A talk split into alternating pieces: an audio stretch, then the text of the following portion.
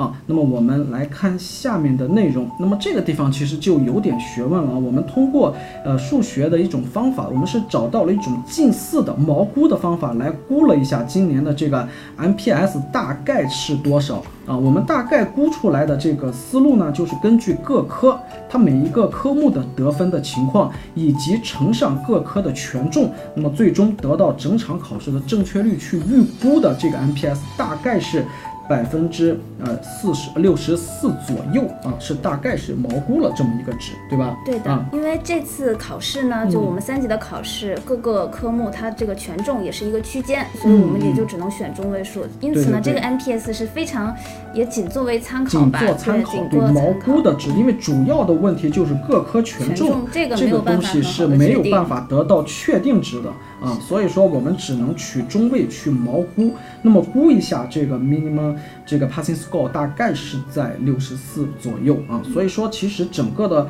考试能否通过还是有一个相当来说比较硬性的指标的，就是说它虽然是相对于全球最高成绩的一个比例，那么其实这个全球最高的成绩它的浮动范围很窄，其实对我们来说还是能不能过，主要还是靠你自己，而不是靠其他人啊。那么这个其实还是最关键的一点，嗯，那么这个是我们是毛估估出来的。那么其实这个点上，我们只是想告诉大家，CFA 考试的难度依然还是很难的。虽然现在的考试可能是时间比之前是有所这个减少啊，比较灵活，但是其实难度还是很大。你想通过，还是得花很大的精力啊，不是说你你觉得这次呃这个这个考试现在考的次数多了，你就可以啊随便考，随便考是肯定考不过的啊。这个我可以非常负责任的告诉大家，CFA 一定得花精力的啊，这个并不简单啊。